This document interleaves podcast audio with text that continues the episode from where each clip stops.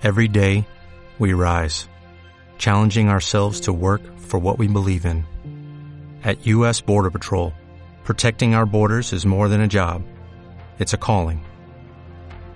Agents answer the call, working together to keep our country and communities safe. If you're ready for a new mission, join U.S. Border Patrol and go beyond. Learn more at cbp.gov/careers.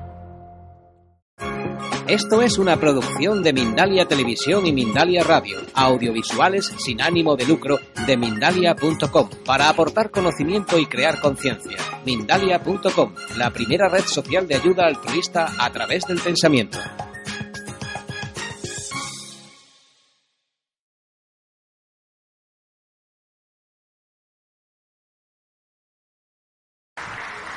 Bueno, muchas gracias por la presentación eh, y muchas gracias sobre todo a Slow Food y a Dulce Revolución por darme esta oportunidad de hablar.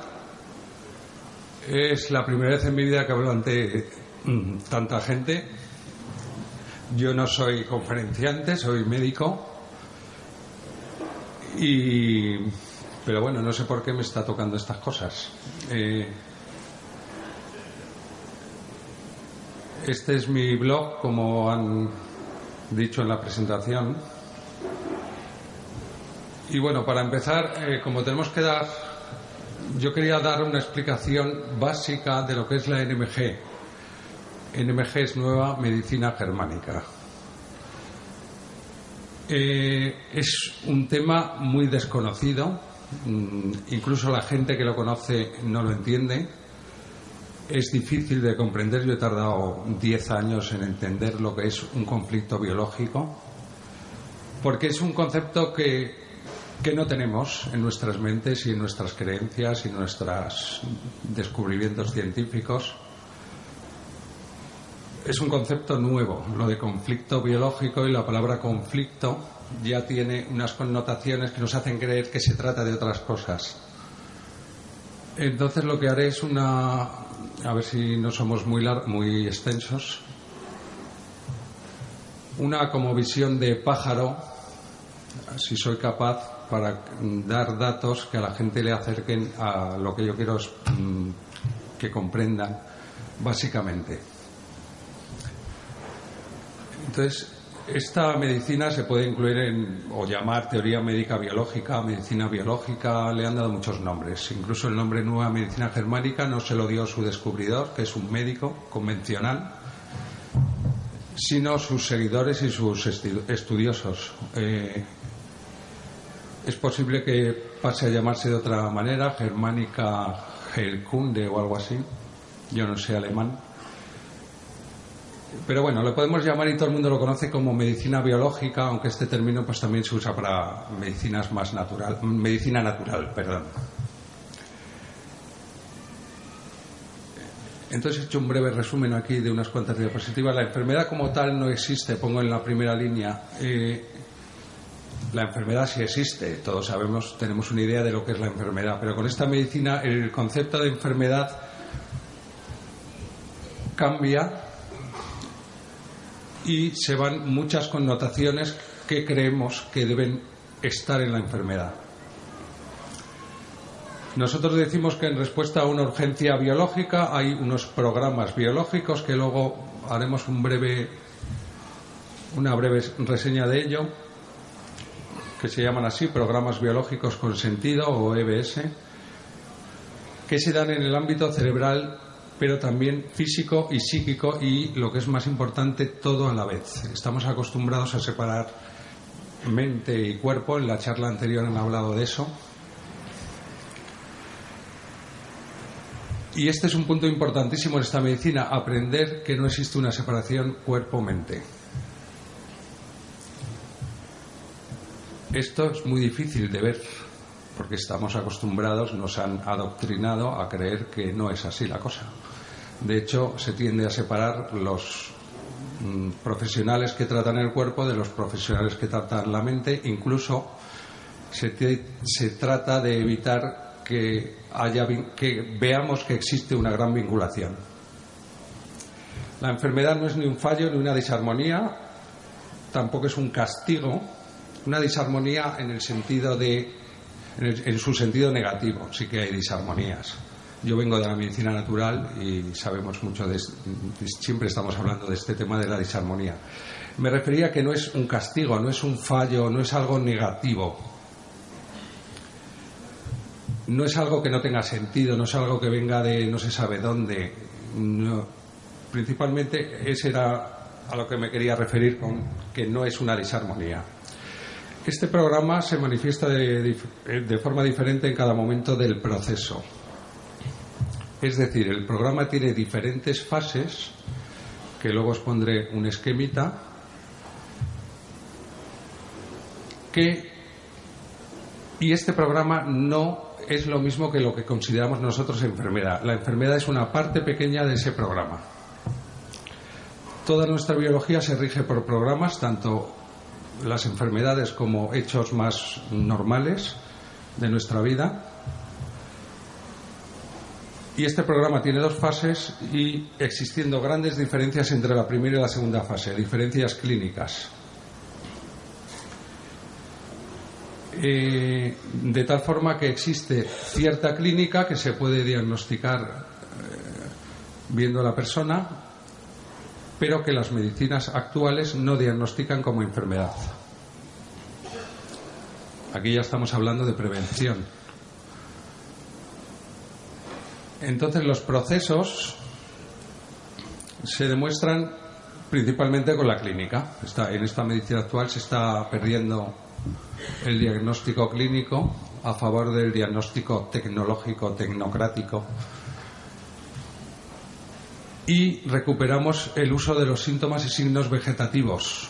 Parece que el sistema nervioso vegetativo en la medicina científica, en la parte de clínica, pues no tiene mucha importancia. También se usan las pruebas médicas habituales porque esta medicina es medicina convencional, no es una medicina alternativa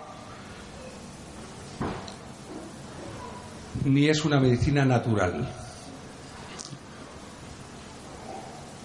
Eh, entonces se usan pruebas ah, normales como las que conocemos en los hospitales y eh, el que sabe interpretar esta prueba le es muy útil el TAC cerebral para hacer esta demostración de los procesos y este diagnóstico, podríamos decir, se necesita conocerlos. Si no los conoces, es muy difícil que te des cuenta de ellos. Las causas que vemos en las enfermedades eh, tienen que ver casi siempre o siempre con una insatisfacción de las necesidades biológicas que tenemos nosotros, incluidas las socioculturales. Eh, nuestra relación con el entorno con, las otras personas con las que interrelacionamos durante toda la vida. Es decir, en el vínculo con los otros, que es lo que llamamos entorno, y en determinadas condiciones ocurre un hecho, o ante un hecho, mejor dicho, puede ocurrir un cambio biológico que llamamos DHS, que es síndrome de Dirkhammer, y este DHS es el que activa un programa.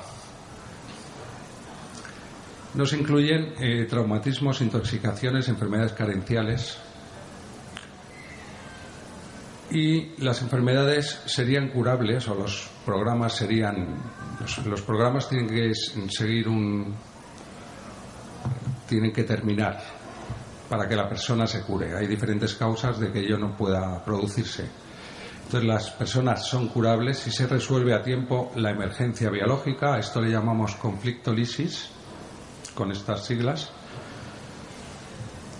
Y incluso si se ha resuelto la emergencia biológica, que es lo que la gente confunde con resolver el conflicto, que no es exactamente así, se deja terminar el programa biológico. Muchas veces personas han resuelto el conflicto y con el programa en la fase de resolución que llamamos nosotros no se curan porque el programa biológico no puede terminarse o por otras causas que luego veremos. Entonces, en esta medicina se mm, vemos que existen las posibilidades de restitución total ante enfermedades que creemos que no la pueden tener. Por tanto, que no hay procesos en sí mismo incurables. Me refiero a procesos, a programas. Lo que sí hay personas que llegan a puntos ya de incurabilidad. Pero el proceso en sí, en la enfermedad determinada, que sea mm, en dependencia de la duración o de la gravedad, pues no tiene por qué no ser incurable siempre. ¿Cómo se previene en esta medicina? Pues teniendo una vida acorde con la biología. Yo sé que ahora esto pues, puede sonar un poco extraño, a ver si luego lo explicamos de otra manera. No existe como tal un tratamiento externo. ¿A qué me refiero con tratamiento externo? Pues a, a todo lo que consideramos tratamiento, incluido el terapeuta. Yo a esto le llamo tratamiento externo porque creemos que algo desde fuera o alguien nos va a curar.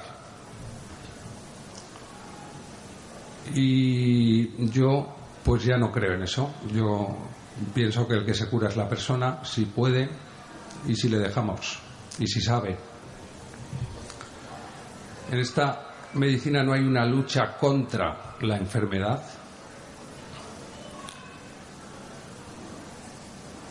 sino un entendimiento de por qué ha ocurrido ese programa biológico o ese proceso biológico es muy importante el entorno tanto en las eh, en el desencadenamiento de estos procesos como en las soluciones. Es decir, nosotros tenemos conflictos que no tienen nada que ver con psicología, conflictos biológicos que llamamos nosotros, y muchos de ellos están relacionados, o casi todos, con que ha pasado algo en nuestro entorno vital, en nuestra vida. O sea, un hecho vital si nos cogen determinadas condiciones o es muy grave para nosotros, pues puede desencadenar un programa de estos. Se permite al cuerpo la posibilidad de curación. Cuando esta conflictolisis no se puede conseguir, bueno, vamos a decir antes que esta conflictolisis eh, generalmente no la hacemos el terapeuta ni el paciente. La mayoría de las veces se hace de una forma natural. Lo que pasa es que hay muchísimas enfermedades que se diagnostican después de haber hecho la conflictolisis en la segunda fase del conflicto. Quiero decir con esto que es, como todos los programas son naturales, eh, está ya codificado que el, mismo programa tiene un sentido para que tú busques la conflictolisis, o sea, la solución. En algunos casos no hay solución posible porque el entorno no cambia o porque principalmente por eso. Y en estos casos pueden ayudar otras cosas. Por un lado, cambios personales o entender lo que a uno le pasa para intentar minimizar el conflicto. O incluso los mismos programas tienen sus mecanismos de defensa para eh, salvar la vida del paciente. La naturaleza misma tiene previstas en ciertos casos soluciones puramente biológicas, lo que he dicho antes. Eh, algunos de estos programas están diseñados para que lo que pase después sea o ayude a la solución de ese, de ese primer problema que hubo. En algunas circunstancias hay que paliar complicaciones peligrosas y algunas se pueden prevenir. Es decir, esto no es, no es una panacea ni es maravilloso, hay cosas graves y entonces, incluso si el programa se desarrolla de una forma natural y biológica y armónica, pues en dependencia de lo que haya durado el conflicto, de la gravedad de este, sí que pueden haber algunas complicaciones graves que deberíamos en un futuro intentar tratar y que ahora hay veces que no se tratan porque consideramos al enfermo ya incurable. Entonces, esta sería una aportación más de la medicina técnica y científica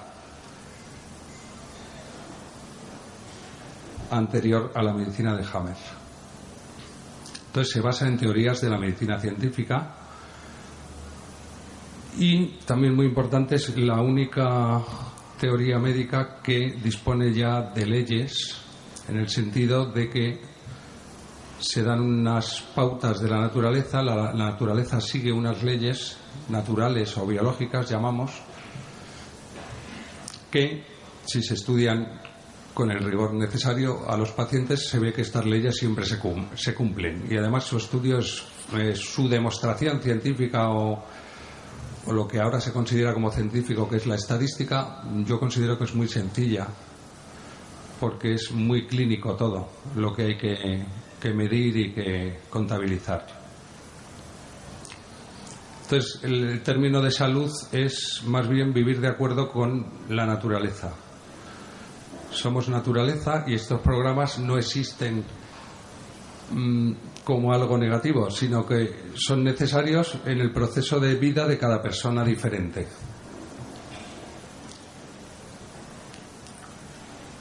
La salud podemos decir que es evolucionar acorde con estos programas que vayamos experimentando en la vida, sin pánico y permitiendo que se realicen. Tienen un significado y cuando se superan el individuo sale fortalecido físicamente y psíquicamente.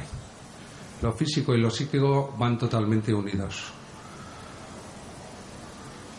Este es el doctor Hammer, un poco de su currículum. Era un médico convencional, como ya he dicho antes, es, todavía vive. Y también él, por circunstancias de su vida, empezó a descubrir estas cosas. Él padeció un cáncer de testículo, le operaron, pero luego tuvo metástasis ganglionares y luego que no se trató con la medicina convencional y también metástasis óseas que no se las trató que yo sepa. Eh, bueno, nos dejó estas tablas, que es un listado lo más exhaustivo que él ha podido por ahora descubrir de programas que están clasificados en tres zonas y estas tres zonas dependen de la hoja embriológica de la que dependa ese tejido que esté afectado. Mm, existe un libro que se llama El legado de una medicina nueva, que es su obra completa inicial. Esperemos que la amplíe y publique un, un segundo libro. Las cinco leyes biológicas de la naturaleza. En español no está editado, aunque sí circulan muchas copias en español por ahí. Está en italiano, en alemán, en inglés. Entonces, como ya he dicho, la, LMG no es una medicina alternativa ni es una medicina natural, es una medicina tecnológica. Es natural en el sentido de que va con la naturaleza, una medicina biológica pura. Y hasta tal punto que la conferencia que han dado antes sobre Hipócrates, eh, pues la mayoría de las cosas que decían son totalmente compatibles con lo que decimos nosotros. Eh, Y yo la considero una reforma de la teoría médica en el sentido de que si se aceptara, por eso esta conferencia habla de la medicina del futuro, porque todavía no está aceptada y ni siquiera es conocida, pues yo la considero una reforma de la, de la medicina, o sea, algo que habría que añadir a la medicina para que fuera mucho mejor.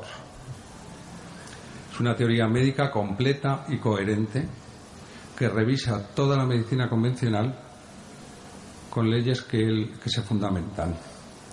Lo de no es una panacea significa que nosotros no curamos a nadie, que según están las cosas a nivel de creencias y de poco conocimiento de esto, pues todavía sigue siendo muy difícil ciertas enfermedades, pero es más un tema de desconocimiento, es más un tema de cultura, de que, bueno, pues la enfermedad maligna, sobre todo, las graves, pues nuestro pensamiento, nuestra mente racional nos ha llevado a creer que tienen que ser así de graves y que tenemos que actuar como actuamos y que hay que tener mucho miedo.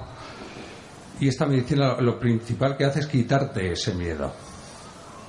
Una vez que te quitas el miedo, luego te lo tienes. Una vez que te lo crees, que es lo que más tardas en conseguir, empiezas a perder el miedo ya de una manera vertiginosa. Yo llevo 10 o 15 años que yo no me trato más que con esta medicina. Aparte, tomo ayudas externas cuando estoy demasiado mal, pues uso la homeopatía, uso eh, fitoterapia, porque yo estudio medicina china, y poco más. Y alguna terapia física, mm, de masajes o terapias físicas de otro tipo. Pero ya digo que como ayuda. Yo creo que todo esto son remedios externos, tanto los convencionales como los naturales, que no curan. Si los remedios externos curasen, habría ciertos remedios que curarían ciertas enfermedades siempre, o siempre que se cogieran a tiempo. Que yo sepa, no existe. Cada paciente es un mundo, hay pacientes que evolucionan de una manera, otros de otra, y no sabemos explicar por qué. Esta medicina te da la explicación de por qué unos pacientes van de una manera y otros de otra, por qué unas enfermedades en unos pacientes tienen unas complicaciones y en otros nunca las tienen, por qué unos se curan aunque no sepamos siquiera por qué se han curado y otros no se curan.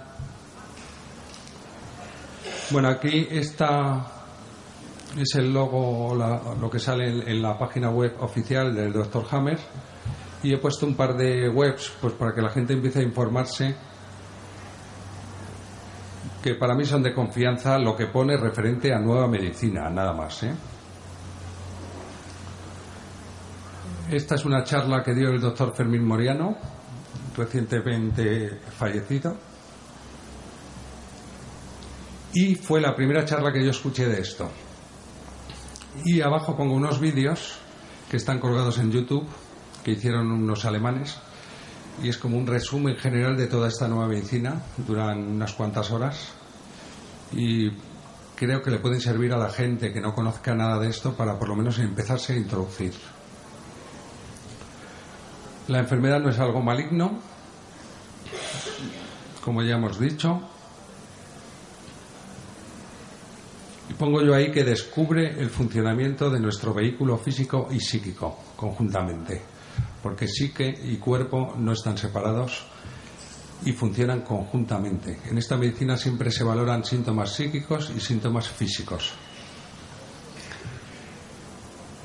Existen unos programas que se producen a partir de un DHS. El DHS es una circunstancia biológica que se da cuando, ante un evento que para nosotros es inesperado, traumático y, según dice Hammer, eh, vivido en soledad, en el sentido de que no no lo podemos verbalizar, si ocurren todas estas características, salta el DHS, que es lo que inicia el programa. El programa se divide en dos fases, una fase simpaticotónica, que es la que aquí está en azul, y una fase vagotónica. si hay conflictolisis, es decir, si resolvemos lo que llamamos conflicto, que es la palabra que a mí no me gusta porque tiene unas connotaciones psicológicas. Los conflictos no son psicológicos, son biológicos. Lo que pasa es que el ser humano en la evolución somos seres humanos porque somos animales racionales. Entonces la racionalidad vino después de todos estos programas que compartimos con los mamíferos y, con todo, y todos los animales tienen programas de este tipo y plantas. Pero en nosotros se superpuso la mente racional después. Entonces, con la mente racional, que yo creo que es lo que estamos aprendiendo en este nivel de conciencia, a, desidentificarnos de la mente racional o a entender para qué nos sirve y, en qué nos está entorpeciendo la vida, pues la mente racional nos hace pensar muchas cosas y entre ellas pues están los conflictos psicológicos, que sí que son conflictos, pero son temas psicológicos y racionales que mm, no tienen por qué afectar la biología ni producir enfermedad, pueden entorpecerla, alargarla, pero los conflictos no son psicológicos ni racionales. Entonces ya digo que si hay una conflictólisis, que es la resolución de estos conflictos, que generalmente se puede hacer de una forma natural y que en, algunos pocos casos incluso no es necesario o no es conveniente hacerla, pero son los menos frecuentes, pues pasamos a la segunda fase que llamamos de vagotonía, y la llamamos así porque el sistema nervioso vegetativo pasa directamente a la vagotonía. Y en esta fase es cuando se dan los procesos inflamatorios. Es decir, nuestra medicina, la mayoría de las enfermedades que diagnostica están en esta fase. Entonces hay un evento que, que nosotros o nuestra biología, nuestro inconsciente biológico, codifica como un problema grave de supervivencia. Digo codifica porque esto en los animales generalmente es cuando tienen un problema de supervivencia, pero nosotros como tenemos la mente racional encima, hay cosas que no son de supervivencia, pero que nuestra mente racional le hace creer a nuestra mente biológica o a nuestra psique biológica que es un evento de supervivencia y pueden saltar los mismos programas. Pues por poner un ejemplo, una persona que se queda en paro de repente, inesperadamente, en un momento que le viene fatal y, y de una forma abrupta que no puede eh, gestionar en ese momento, pues eh, aunque le den el subsidio de paro y sabe que va a tener paro no sé cuántos meses, pues le puede saltar un conflicto de morirse de hambre, por ejemplo, o un conflicto de miedo por los hijos, o un conflicto. Te pueden saltar muchos conflictos. Un mismo evento puede hacer que en cada persona diferente, según su vida, su forma de ver la vida, le salte un conflicto u otro diferente entramos en un estrés, este estrés tiene un sentido, aquí en esta medicina todo tiene sentido, y el sentido es ayudarnos a resolver el conflicto. Entramos en simpaticotonía, que lo que significa que el sistema nervioso simpático está muy activo y aparte de los síntomas que ya conocemos de estrés psíquico, entre ellos el disminución de horas de sueño, taqui, eh, principalmente, y ideas o pensamiento recurrente en el problema incluso ideas que nos vienen a la mente sin nosotros querer en ese momento pensar en eso. En, la conferencia anterior han hablado de un caso que podría coincidir con esto. La persona tenía unas ideas extrañas, recurrentes, y dormía cuatro horas, han dicho. Pues puede tratarse de síntomas de simpaticotonía y de estrés por un conflicto biológico. Seguramente se tratará de eso cuando se resuelve, se pasa a una segunda fase que hay una relajación. El organismo ya sabe lo que tiene que hacer. en esta fase es cuando aparecen todos los problemas inflamatorios. Es la fase físicamente más incómoda y más eh, con más problemas médicos, inflamatorios o sintomáticos y es la fase que más da miedo.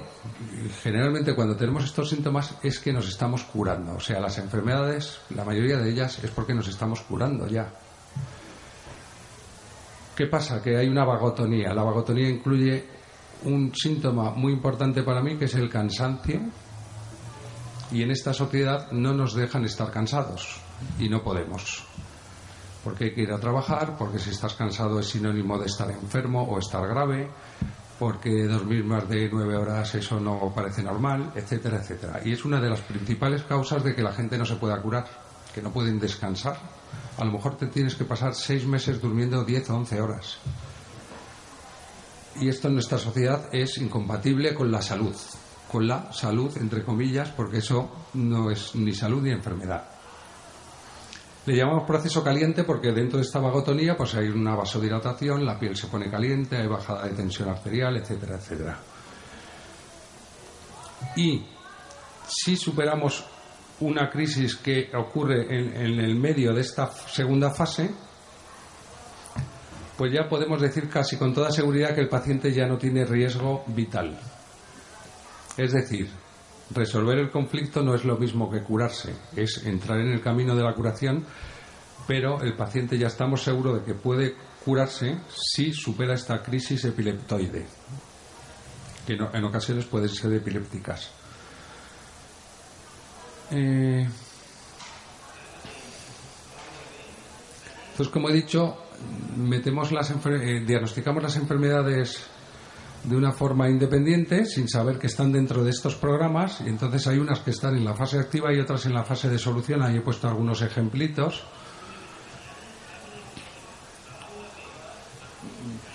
Pero vamos, que no son representativos. He puesto los primeros que me han venido a la cabeza, pues por poner ahí unos ejemplos.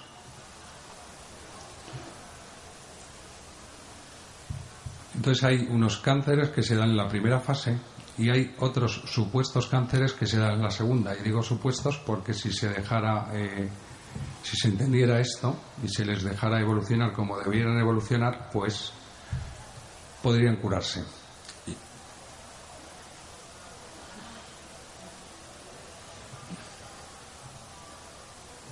lo que he dicho antes del DHS, que es un shock por una situación determinada y que va asociado a un contenido de conflicto que es el tipo de, matiz conflictual. ahora no nos da tiempo a explicarlo bien importantísima la relación entre psique y fisiología, van totalmente unidas.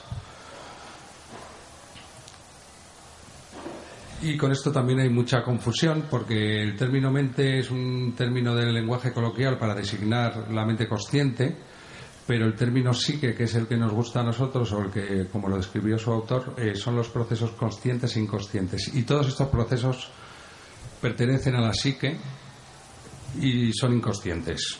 Eso ya es terminología mía, pero yo considero que es la psique biológica o inconsciente, que heredamos igual que los animales.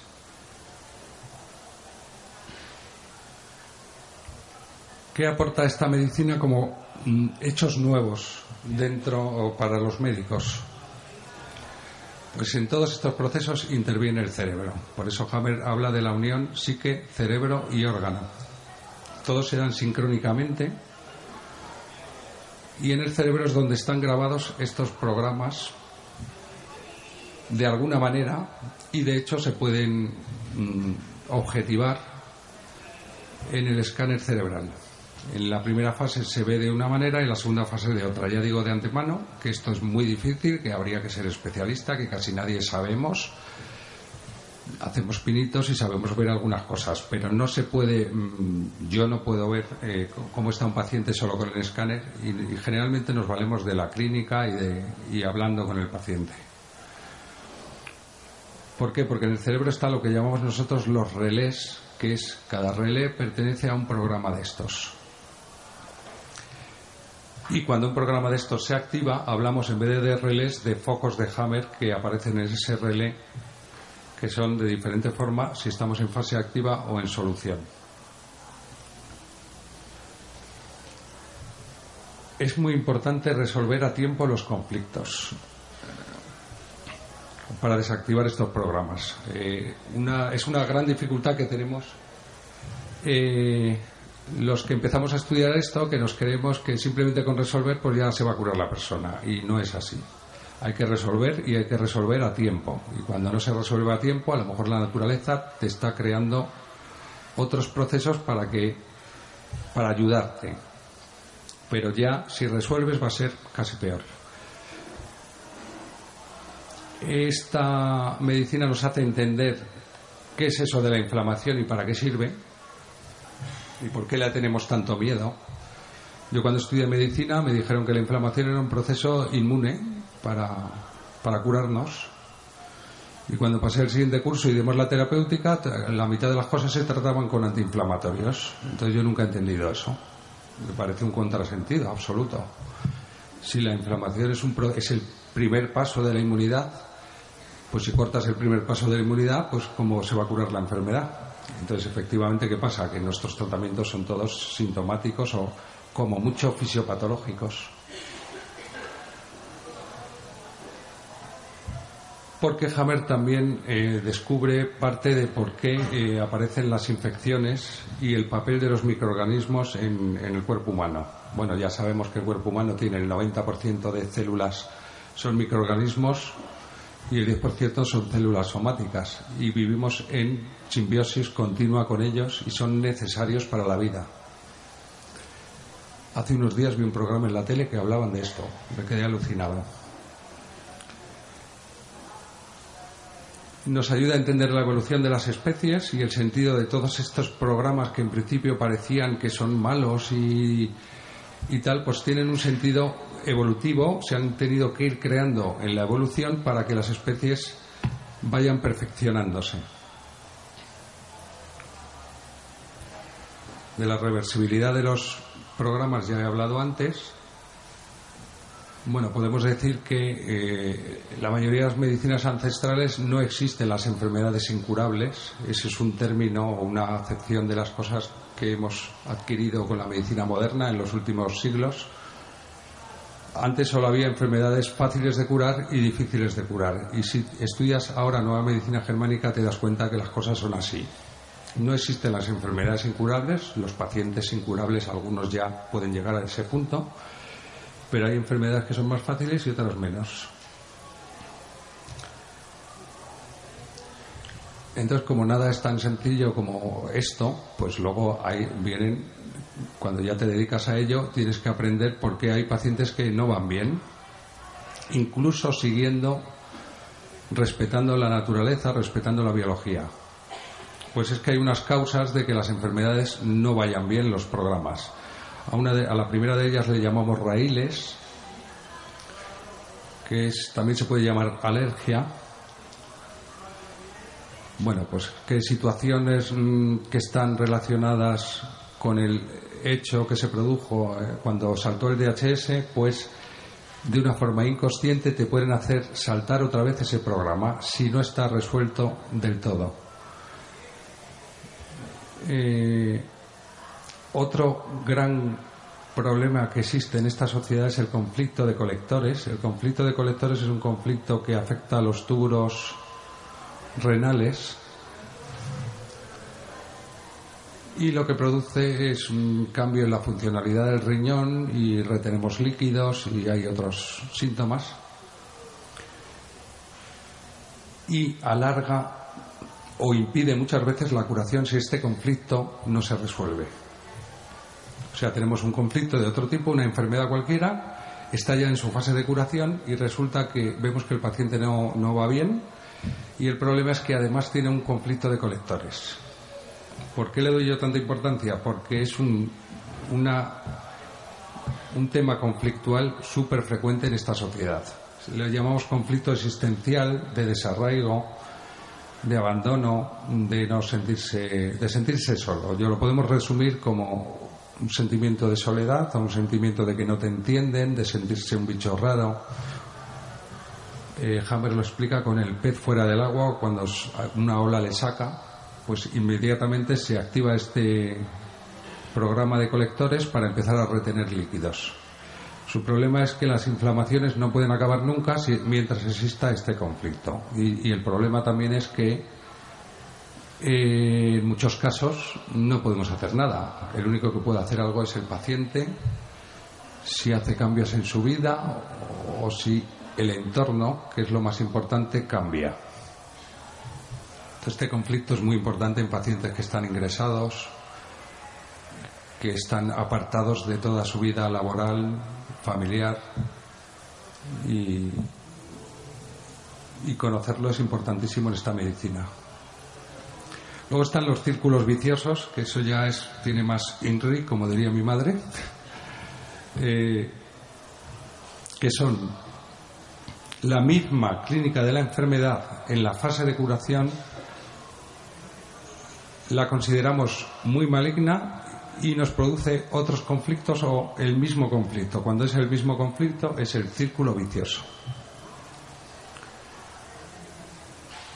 Por ejemplo, en la enfermedad del peritoneo o de la pleura, cuando sale el derrame, pues consideramos en la medicina científica que eso es una progresión de la enfermedad. Sin embargo, es una evolución natural que habría que dejarla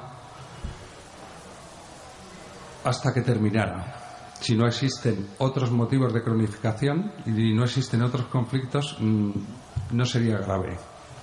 Pero como al paciente le decimos que esto es muy grave, pues entra de nuevo en el mismo conflicto que le produjo la enfermedad en, el peritoneo, por ejemplo porque la enfermedad, el conflicto de peritoneo es el ataque al abdomen. Por ejemplo, si a, un animal le dan una coz en el abdomen, hace un conflicto de estos de peritoneo. Y cuando lo resuelve, que en este caso al ser un traumatismo es directamente, pues puede, en dependencia de la gravedad de ese conflicto biológico, vean aquí la, el tema de biológico. Una coz, una coz puede ser un conflicto biológico, un golpe o tragarse una madera. Tienes un conflicto biológico de que hay que digerir algo indigerible. No es psicológico necesariamente. Pues ese animal hace una pequeña ascitis y luego eso se resuelve. Eh, nosotros hacemos muchos conflictos de una manera virtual que llamo yo, entonces me han por ejemplo, es muy típico la frase me han roto el corazón y cuando una persona tiene un evento en su vida muy grave que le rompen el corazón, pues puede incluso hacer un conflicto de ataque contra eh, el pericardio. Si luego hace un derrame y le decimos tienes un derrame en el pericardio y te tenemos que pinchar el tórax, pues esto es lo que llamamos círculo vicioso, porque el paciente, sobre todo durante el pinchazo, puede repetir el conflicto biológico de ataque al tórax. Y luego está la interferencia o freno de la fase vagotónica con productos químicos simpaticotónicos, principalmente los fármacos, que la mayoría de ellos son simpaticotónicos y no nos dejan relajarnos, pero también físicos y mentales. O sea, puede haber una simpaticotonía mental. El miedo es la principal causa de que estemos en estrés, aunque estemos en una fase biológica de curación, que como no sabemos que lo estamos, pues tenemos mucho miedo porque nos han dicho que eso es malísimo y, y es un estresante, un simpático tónico psíquico. Entonces, como ya hemos dicho, pues causas de que haya todavía mucha gente de que, no pueda curarse es que no resuelven a tiempo. Segundos, terceros y cuartos conflictos que por el hecho de, de tener una enfermedad grave te surgen en la vida, sociales, eh, psíquicos, de miedo, de todo tipo, laborales, familiares. Los simpaticotónicos, como ya he dicho antes, que son productos que producen simpaticotonía. Las interferencias con el cerebro, principalmente esas que pongo, porque todo este programa está dirigido por el cerebro y si y si interferimos en el cerebro directamente, pues podemos frenar el programa y hacer que no vaya, no se cumpla. Y pongo yo ahí también falta de diagnóstico y tratamiento de complicaciones. Existen pacientes considerados de incurables y como son incurables, pues habitualmente van al hospital porque les surge una complicación y tendemos a inferir que esa complicación es propia de su enfermedad incurable y esto muchas veces no es así. Hay que tratar todas las complicaciones si son tratables, aunque solo creas que es por calidad de vida. Pero si tienes una complicación tratable, ¿por qué no la vas a tratar? Porque el paciente es incurable, según tu punto de vista, entonces yo ya he visto bastantes de estos, no muchos, pero es una pena cuando ocurre. Yo cuando ejercía en oncología, pues como yo ya había hecho medicina natural, acupuntura y sabía de otras cosas, y yo creía que los pacientes de cáncer se podían curar, todavía no sabía ni esta medicina, pero yo seguía creyendo que se podían curar, que tenían el derecho a por lo menos plantearse esa opción pues ante cualquier complicación siempre hacía interconsultas al resto de compañeros, si hacía falta al cirujano, al neumólogo, al que fuera, para que me solucionara esa complicación que yo no sabía solucionar, porque eran complicaciones médicas, no complicaciones del cáncer. Era un paciente que tenía un cáncer de algo y de repente tenía una neumonía, o tenía una apendicitis, o tenía una hernia encarcerada, o tenía una obstrucción intestinal, aunque fuera por el cáncer y al principio les costaba mucho, me decían, pero si es un paciente incurable, decía, ya, pero es por calidad de vida. Se acostumbraron a hacerlo y yo no tuve ningún problema en ese sentido, mis compañeros me ayudaban. El problema es de que hay que plantearse las cosas y hacerlas. Como ya he comentado antes, el cansancio en la fase de curación es un tema que en esta sociedad no se admite. Cuando es el cansancio es normal en estos programas. Cuando te estás curando tienes que estar un tiempo cansado. Cuanto más grave haya sido el conflicto o más largo haya sido, más tiempo y más cansado vas a estar. Mm, yo he tenido procesos de estar seis meses durmiendo diez horas y estar cansadísimo, trabajar tres horas al día y no poder más. Pero yo sabía que no me iba a morir. Si tú consideras ese cansancio tan fuerte como un síntoma de cáncer, que le llaman astenia cancerosa, y empiezas a buscar un cáncer y si lo encuentras, pues eh, ya entramos en un círculo vicioso de ya nada es posible, esto es incurable y ese es el problema. Yo como ni siquiera me lo diagnostiqué, pues pasé mis meses de cansancio y si veo que se, se alargan mucho o que tengo inflamaciones, pues me busco si tengo un síndrome de colectores, intento hacer mis cambios a ver si lo puedo solucionar y, ya está. Entonces esto solo se entiende habiendo estudiado esta medicina.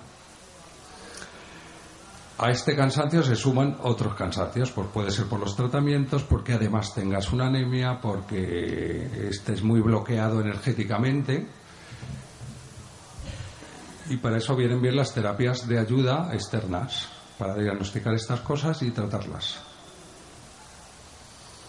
Entonces, las dificultades para que se comprenda esta medicina, la primera es entender lo de conflicto biológico. Ya les digo que yo tardé 10 años en hacerme un poco eh, un esquema, no un esquema mental, sino admitir esa idea o entenderla, porque es una idea totalmente nueva. La palabra conflicto tiene la connotación de psicológico y no es psicológico. a nosotros nos pasan cosas y si son de determinada características nos puede saltar un programa de estos. Es una cosa, es un hecho inconsciente, es automático, está programado por la naturaleza y no es un conflicto psicológico. ¿Qué pasa? Que nosotros con nuestra mente racional, nuestra medicina científica, nuestras creencias en, las enfermedades incurables y otras cosas parecidas, pues entramos también en conflictos psicológicos. El principal es el pánico y el miedo. Estamos en una cultura de la necesidad del remedio externo porque creemos que la enfermedad viene de fuera, entonces la curación también tiene que venir de fuera. Y como ya he dicho antes, para mí los remedios externos no curan, solo son ayudas para favorecer nuestra curación. Y por tanto no creemos en la autosanación y no entendemos la naturaleza, que de esto también se ha hablado antes en la anterior charla, como sanadora que es.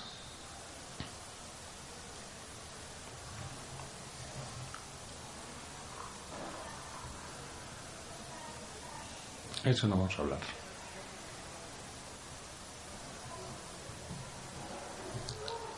Entonces, para un médico, si estudia esto, empieza a comprender por qué muchas terapias solo tapan síntomas y no sirven para curar empieza a entender que mucha clínica que creemos maligna y que no entendemos muy bien su, su, mecanismo de producción es de etiopatogenia cerebral. Nos hace ver cuando somos diatrógenos, cuando estamos impidiendo la curación con nuestras técnicas y en esta medicina tampoco existen las metástasis como las entendemos nosotros. Las metástasis son segundos tumores por segundos conflictos. Entre otras cosas, a lo mejor también hay algo más, pero yo viendo los pacientes veo que siempre tienen sus segundos conflictos y que si no los tienen, no tienen las supuestas metástasis. Esta es la razón de que unos pacientes hagan metástasis en un sitio, otros en otros, otros nunca las hagan porque no las hacen. El tumor no hace metástasis, es el paciente que hace conflictos o no hace. Ya que hablo ahí de lo cerebral, pues mm, yo durante mi ejercicio vi dos o tres pacientes de mama que tenían metástasis cerebelosa. Y me extrañó muchísimo porque yo nunca había visto metástasis cerebelosas y me extrañó que las dos fueran de mama. No sé, me llamó la atención pues la supuesta metástasis cerebelosa, ahora sé por esta medicina que, es un, tipo de inflamación que aparece en el cerebro, en el foco, cuando el programa está en fase de solución.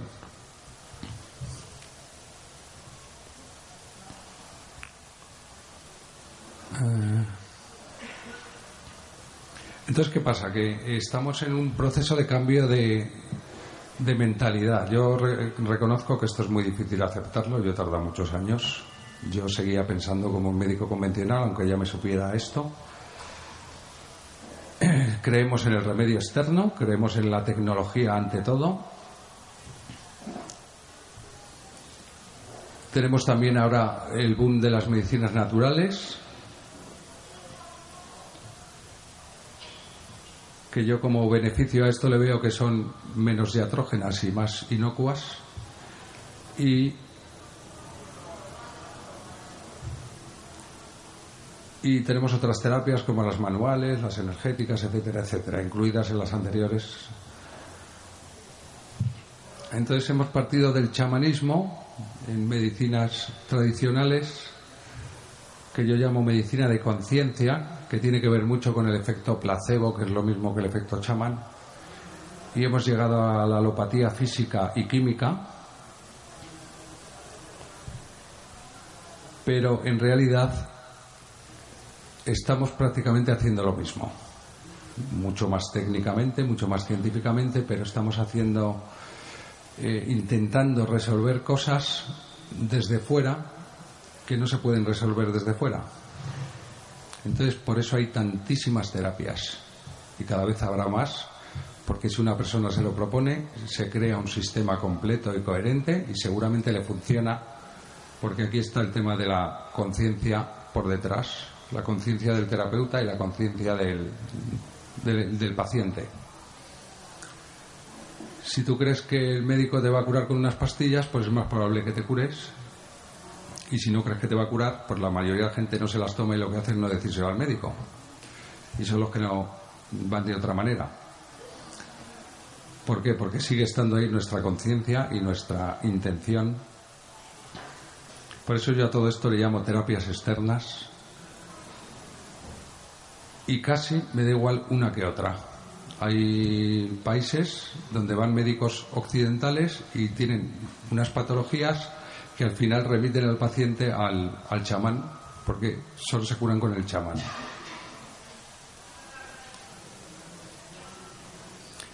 La medicina del futuro es la medicina integrada, a mí me gusta más llamarla así, más que integrativa, porque integrativo da la sensación de que queremos juntar todo, y no se puede juntar todo. Hay cosas que son incompatibles de unas medicinas con las de otras. Tenemos que empezar a volver a creer en la unión cuerpo-mente, a dejar de hablar de enfermedades incurables. De hecho, hay pacientes con enfermedades incurables que se curan. Y como no aceptamos esto, pues decimos que se han curado por otras razones o que no tenían la enfermedad. Pero no, son pacientes que se curan. tenemos que empezar a entender todo como que no es maligno, que son mecanismos de defensa naturales que tenemos en nuestros programas para sobrevivir. La enfermedad lo que hace es darnos tiempo para que no nos muramos y si aprovechamos ese tiempo pues nos podemos salvar. Y lo que he dicho antes, aceptar que el remedio externo no cura siempre, que el que se cura es el paciente, no el remedio ni el sanador. Por eso hablamos de, hablo yo de autosanación. Y yo comprendo que esto es muy difícil al principio, la, gente necesita apoyarse todavía en el exterior y, que le ayuden porque estamos en otra conciencia. No hemos llegado a la conciencia de autosanación y eso no entra dentro de nuestra mente pero no por nosotros solo, porque si todas estas cosas se trataran naturalmente en los medios o en las escuelas o universidades, pues eh, a, lo mejor llegaba antes a nosotros esa conciencia.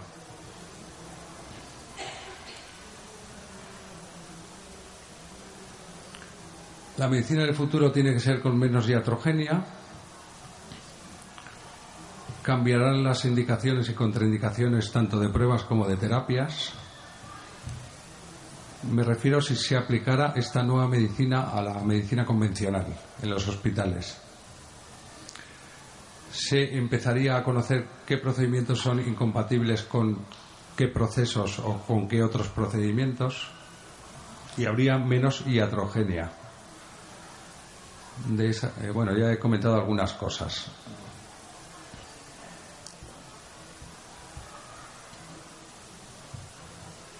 Esto ya lo hemos dicho, generalmente muchos conflictos se resuelven de una forma natural, lo resuelve la persona sin saber NMG.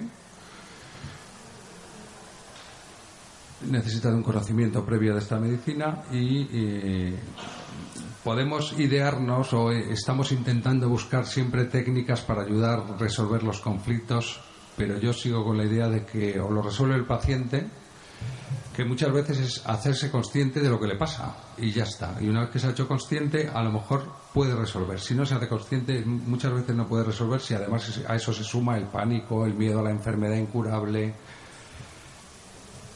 y todo ese estrés que va alrededor de ello.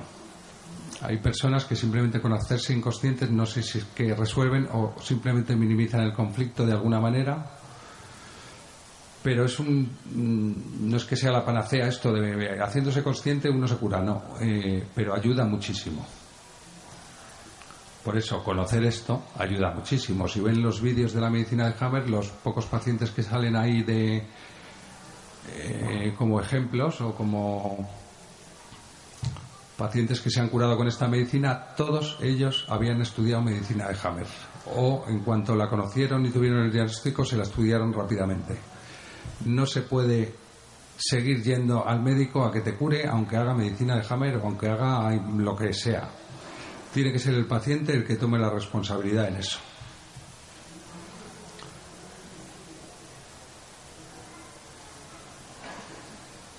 Tiene que ver con sentir lo que en ese momento se bloqueó psíquicamente y no pudimos sentir porque era tan fuerte y tan grave para nuestra supervivencia que nuestro cerebro lo pasó directamente al inconsciente, creo yo, no soy psicólogo, pero algo así hay de represión.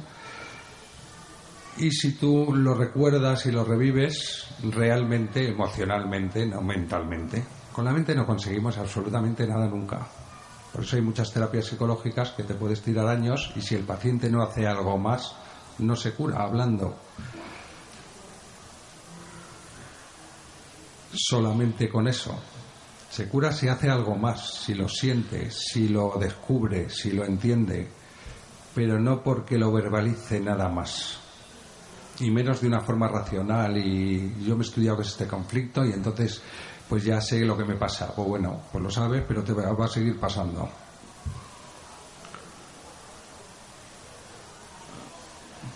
Es muy importante evitar el miedo. El miedo es el principal bloqueador de todo esto. Y actualmente, además de, la medicina científica, además de las medicinas naturales o tradicionales, pues ahora está surgiendo la medicina del miedo, del pánico, y esto se está exagerando muchísimo. Bueno, aceptaremos las causas internas, que es lo que aceptan las medicinas tradicionales hace milenios. Causas internas se refiere a las causas psíquicas. El diagnóstico volverá a ser otra vez clínico, como debería ser, y las pruebas solo una ayuda para pequeños detalles del diagnóstico. Últimamente eh, parece que no está de moda hacer diagnóstico clínico y que siempre hay que hacer pruebas. Hasta el punto que a veces llegamos no a tratar al paciente, sino a tratar el resultado que ha tenido del colesterol o a tratar el marcador tumoral. Bueno, entonces se entenderán las pruebas diagnósticas de imagen de otra manera. Yo ya las estoy empezando a entender de otra manera. Hay pacientes que les hacen TAC, resonancia, PET, no sé qué, y hay una disonancia entre estas pruebas, cada una dice, parece que dice cosas diferentes y lo que pasa es que cada prueba mide cosas diferentes y esta medicina te enseña mucho a ver esos ver exactamente lo que te está diciendo la prueba. Pues podría poner ejemplos, pues no sé, yo cuando veo una mamografía que hay muchas calcificaciones, para mí eso es un signo de fase de curación y ya está o cuando ven un PET positivo, pues las zonas donde está positivo es un signo de que las células se están reproduciendo. Y ya está. Pero eso no implica que puedan dejar de reproducirse más tarde. O eso no implica que estemos ante una cosa gravísima. Entonces, si repetimos ese PET al mes siguiente o a los dos meses, resulta que nos sale diferente y a los cuatro meses nos sale diferente y esta medicina te enseña a entender por qué salen las cosas diferentes con el tiempo. En oncología pasa una cosa, que el paciente unos tumores le crecen, otros no le crecen, y aquí nadie sabe explicar por qué. Yo con esta medicina ya lo entiendo.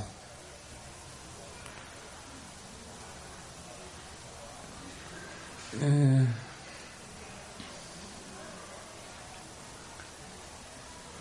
yo creo que no existirá el llamado diagnóstico precoz en el cáncer, me refiero, porque no tiene ningún sentido.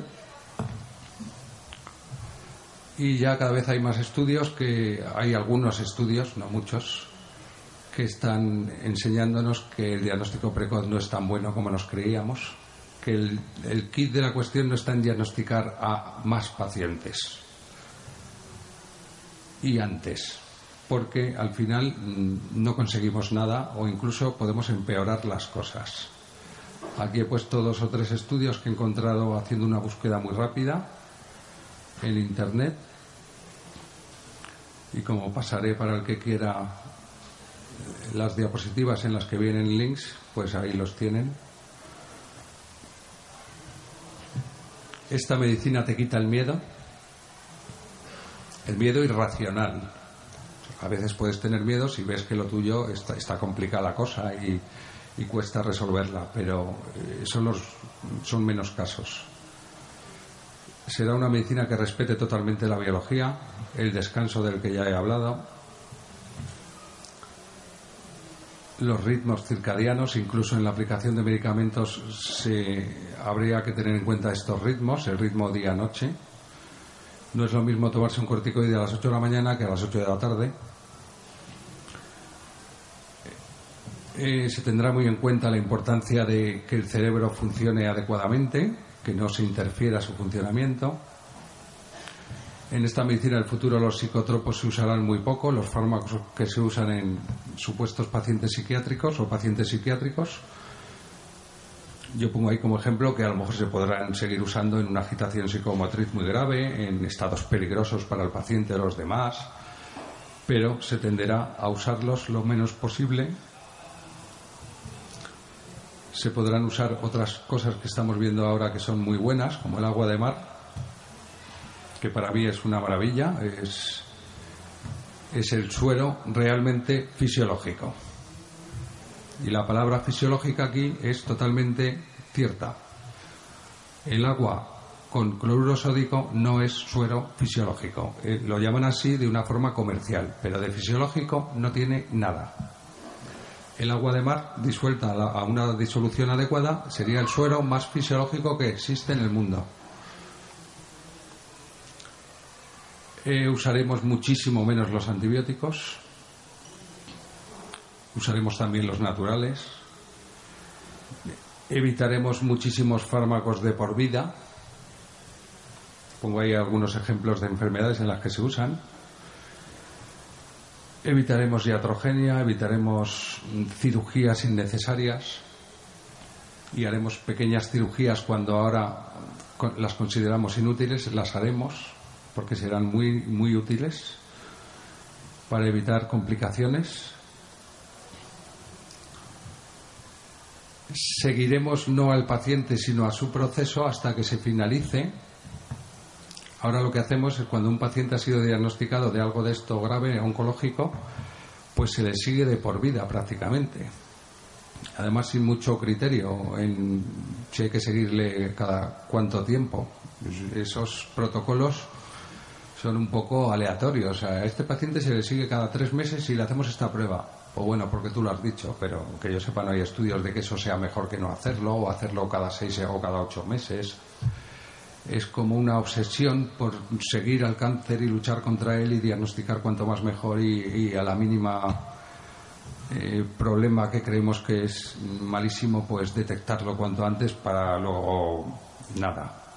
Porque si dijéramos es que ese seguimiento te va a evitar unas complicaciones gravísimas o te va a curar, el seguimiento lo que cree en el paciente es un estrés psicológico absoluto. En los días antes de la revisión todos se ponen malos, y si encima no tiene mucha, mucho sentido y mucho respaldo científico de hacerlo así de esa manera tan exhaustiva, pues estamos haciendo el doble de mal. Entonces no será un seguimiento del paciente de por vida porque creeremos en los procesos curados y principalmente porque el paciente será el que se revise y el que sepa lo que se pasa, lo que le pasa. Esta medicina se, eh, es para el paciente, no es para el médico. El que la tiene que conocer es el paciente, salvo los detalles técnicos y tal, que no tiene por qué. Pero si el paciente no la conoce, no sirve para nada. O sea, a mí me da igual que. A mí me escribe y me llama mucha gente que, que no tienen ni idea de esto y que están ya en una fase muy crítica, con muchos problemas y muy estresados. Y yo sé que no puedo hacer nada por ellos, no puedo hacer nada. Puedo hacer por una persona que, cogida un poco más a tiempo o que conozca esta medicina a fondo, en el, hacer en el sentido de aconsejarle lo que yo haría o de explicarle lo que él no entiende todavía de esta medicina. Pero el que tiene que hacer las cosas y entenderlo es él.